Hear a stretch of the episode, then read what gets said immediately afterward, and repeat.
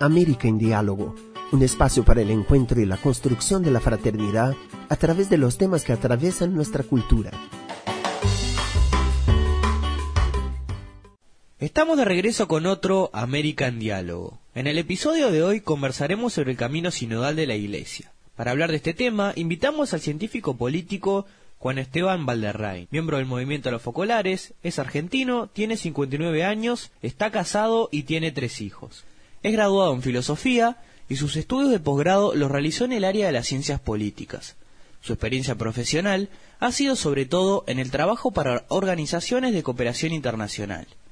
Hace 13 años, algunos de ellos en Brasil, trabaja para la organización privada de filantropía llamada Porticus, que desarrolla hoy en toda América Latina programas volcados a la educación, los derechos humanos y el desarrollo sustentable. Por ser una organización que pertenece a una familia de tradición católica, muchos de esos programas e iniciativas son canalizados para atender demandas de organizaciones de la Iglesia. Para iniciar nuestra conversación, Juan Esteban explicó cómo entiende el concepto de sinodalidad y cómo la aplicación de ese concepto es importante para comprender la forma de ser la Iglesia hoy. Juan Esteban habló sobre la reciente apertura oficial del Sínodo sobre la sinodalidad y sobre la Asamblea Eclesiástica Latinoamericana como importantes momentos iniciales de ese proceso sinodal que la Iglesia está recorriendo. ¿Qué significa la sinodalidad? Esa es una palabra que proviene del griego synodus, que significa simplemente caminar juntos. Ese es el significado literal, digamos así, de la palabra, pero es un significado muy rico de sentidos que pueden ser aprovechados para muchas cosas. Por otro lado, en la tradición católica, sínodo es el nombre técnico que se aplica a un tipo de encuentro muy especial que ha marcado la Iglesia y a su desarrollo a lo largo de su historia. No siempre los sínodos fueron de obispos. En la historia de la Iglesia, las primeras comunidades cristianas concurrían esas asambleas eclesiásticas llamadas sínodos. Pero los sínodos de los obispos son espacios privilegiados, protagonistas de las discusiones más importantes a lo interno de la Iglesia. Algunos dicen que el Concilio Vaticano II es mucho más que un sínodo, pero que podría ser considerado como un gran sínodo. Esa idea de juntar a los más responsables, aquellos que toman las decisiones dentro de la organización de la Iglesia, para juntos analizar el momento histórico que se vive y cómo orientar la evangelización, que es la misión fundamental de la Iglesia en estos tiempos y en estos contextos. ¿Qué nos dicen? ¿Por qué el Papa habla del sínodo ahora? Yo le diría que la perspectiva del Papa Francisco, que yo consigo mirar desde mi punto de vista de científico social, seguramente una persona formada en teología hablaría de la congruencia de los términos de la categoría sinodalidad con el pensamiento teológico del Papa Francisco, o desde el punto de vista pastoral, espiritual, ya que es una categoría muy importante en este sentido, podríamos analizar mucho lo que significa la espiritualidad de la sinodalidad. Pero desde mi punto de vista, que es el punto de vista de las ciencias políticas, que es el que puedo ofrecer, yo veo algunas cosas que hacen parte de las inquietudes del Papa Francisco, que ya existían cuando él era obispo, Monseñor Bergoglio, en la provincia de Buenos Aires. Yo creo que son marcas muy importantes de su pontificado.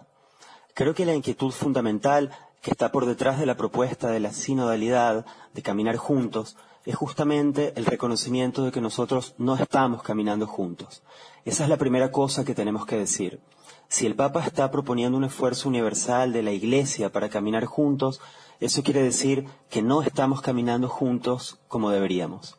Entonces, la primera cosa que deberíamos hacer es reconocer cuáles son esos obstáculos, aquellas dificultades que tenemos y que no nos permiten caminar juntos. Te digo más, ¿quiénes son aquellas personas que no están caminando con nosotros?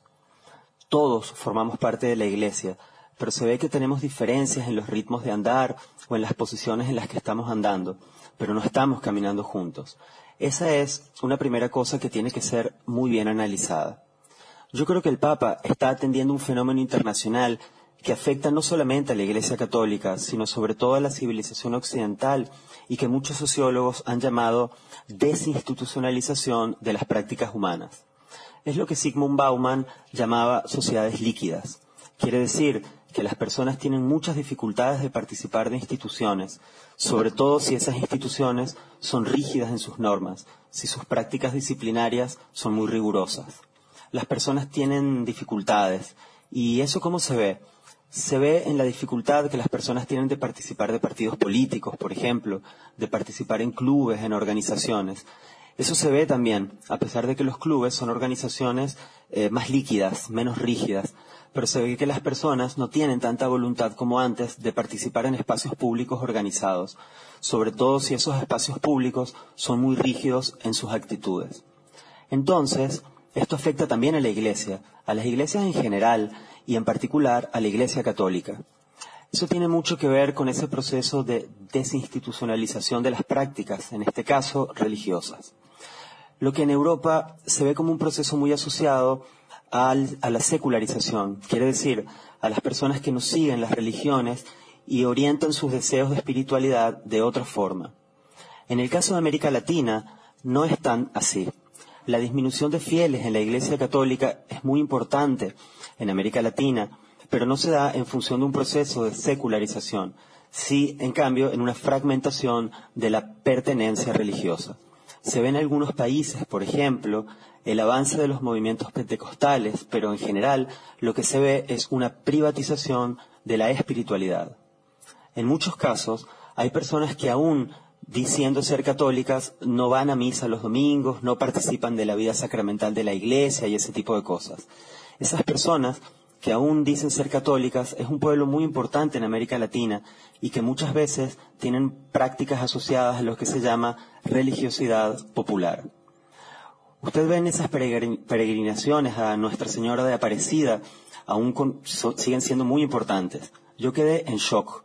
Una vez tuve la oportunidad de visitar la Virgen del Cobre en Cuba y tú puedes ver ahí una sociedad que aún con un régimen marxista-leninista de gobierno, con prohibición de prácticas religiosas públicas, etcétera, por más de 50 años, y aún ese sentimiento popular sobre la Virgen del Cobre está vivo. Hice una peregrinación a la Virgen del Cobre y ese sentimiento está muy presente. Una multitud en aquella peregrinación a la Virgen. Impresionante, impresionante.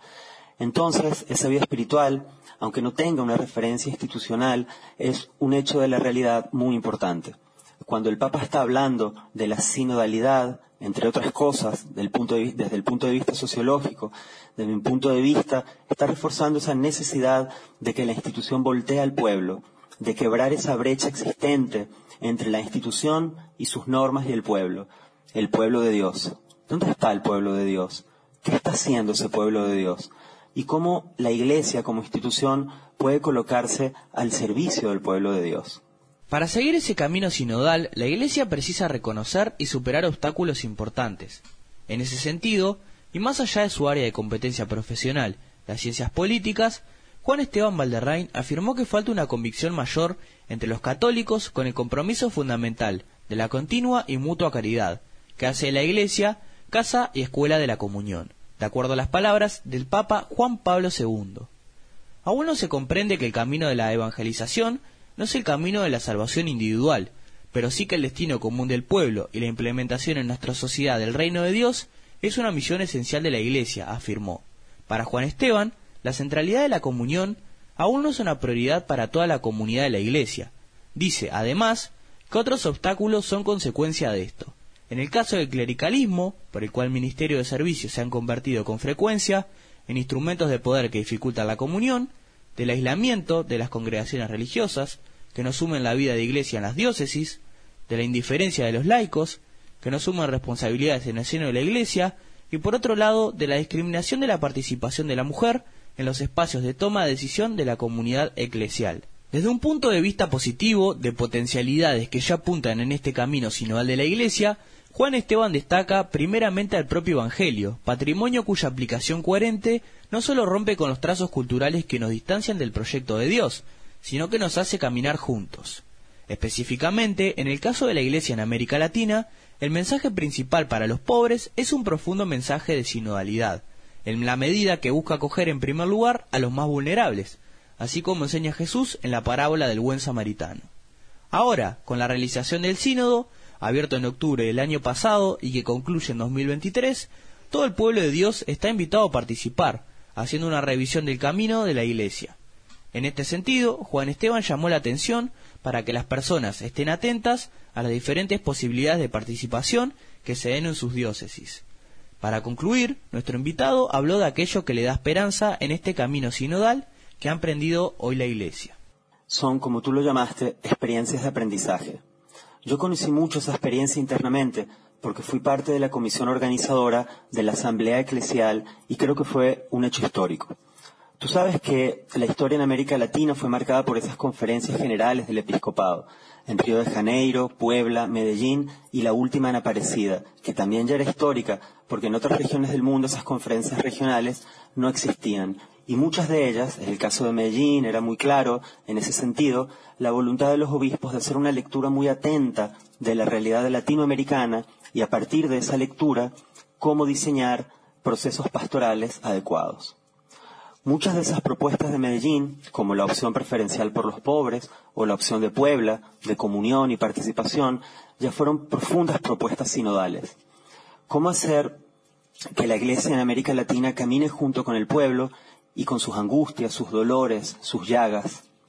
Pero ahora, el paso dado en la Asamblea Eclesial, esa fue la propuesta del Papa, es que no sean solo los obispos los que escuchan al pueblo, sino que sea el propio pueblo que hable mediante su participación en esa asamblea. Esa fue una experiencia totalmente nueva. Pero tampoco fue la única. Yo creo que algunas cosas muy importantes de esa asamblea fueron inspiradas, por ejemplo, en el último sínodo sobre la Amazonía en 2019 en Roma, que yo creo, esa es mi opinión, que fue en ese sínodo que el Papa consiguió identificar más claramente las virtudes de una iglesia sinodal. ¿Qué aconteció en ese sínodo? Fue la primera vez que un sínodo universal se dedicó a un territorio particular, a dar visibilidad internacional a un territorio, a los desafíos pastorales de un determinado territorio. Y allí se habló sobre los límites del capitalismo extractivista, de la violación de los derechos humanos, la falta de ministerios pastorales para poder atender a ese pueblo. Pero lo más importante para mí fue que todas esas cosas que fueron dichas en Roma no fueron dichas solamente por los obispos presentes, por los padres presentes, fueron dichas por el pueblo. Los indígenas fueron invitados a participar del sínodo, fueron ellos mismos a hablar sobre las angustias y los dolores del pueblo. Yo pienso que eso dio un paso cualitativo sustancial y que ayudó al Papa a entender las virtudes de la sinodalidad. No fueron personas que hablaban en nombre del pueblo, fue el pueblo mismo que expresó sus angustias. Y se dio un acontecimiento revolucionario de la creación de la Conferencia Eclesial Amazónica, SEAMA, en la presidencia de SEAMA, los indígenas tenían sillas junto con los obispos. La asamblea fue una primera tentativa de proyección internacional de esa experiencia sinodal. Y en un contexto muy particular, todo ese proceso fue diseñado y ejecutado en el medio de la pandemia del COVID-19 y fue creado sin tener referencias previas acerca de cómo se hacía una asamblea eclesial regional. No teníamos otras experiencias. Entonces fue un invento un proceso de discernimiento muy serio, muy trabajado, con no pocas tensiones acerca de cómo llevar adelante esa asamblea eclesial regional. Entonces, finalmente, conseguimos un producto híbrido con 100 personas que participaron allí y de acuerdo a una representación proporcional de obispos, sacerdotes, religiosos y laicos presentes en la Ciudad de México. Además de mil personas que participaron online durante una semana, muy exigente en ese sentido, en las deliberaciones de los grupos de trabajo se buscó una metodología para no crear también divisiones entre las personas que participaran en México y a lo largo de toda la región. Fue una primera experiencia. Si tú me preguntas sobre los resultados que nacieron en las conclusiones, no fueron tan nuevos como fueron en el Sínodo de la Amazonía, pero pienso que, como experiencia de proceso, fue una experiencia muy exitosa que nos anima a repetirla, con objetivos más ambiciosos para la próxima preparación de lo que va a ser la Asamblea Sinodal Regional como preparación al Sínodo del 2023.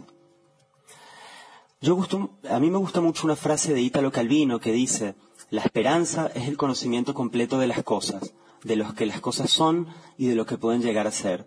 Yo tengo esperanza en ese proceso de sinodalidad, no porque va a pasar en los próximos tres años, eso sería ingenuidad, no sería esperanza, yo tengo esperanza porque veo que ya hay muchas comunidades que están encarnando en las prácticas cotidianas la propuesta de la sinodalidad.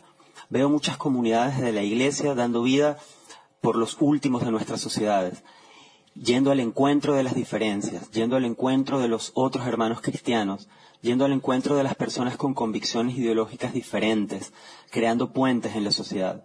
Esas son propuestas de sinodalidad que ya se están viviendo Mi esperanza no es una ilusión. Mi esperanza es que esas propuestas ganen vida, que ganen escala dentro de la Iglesia Universal y puedan servir más eficientemente a la humanidad. Esa es mi esperanza. Este fue un episodio más de American Diálogo, cuya producción estuvo, esta vez, bajo la dirección de Ciudad Nueva Brasil. La presentación fue de Luis Enrique Márquez. American Diálogo es un proyecto conjunto de las ediciones de la revista Ciudad Nueva en América Latina y el Caribe. América en Diálogo es una producción de Ciudad Nueva Latinoamericana y Caribeña. Muchas gracias y hasta la próxima.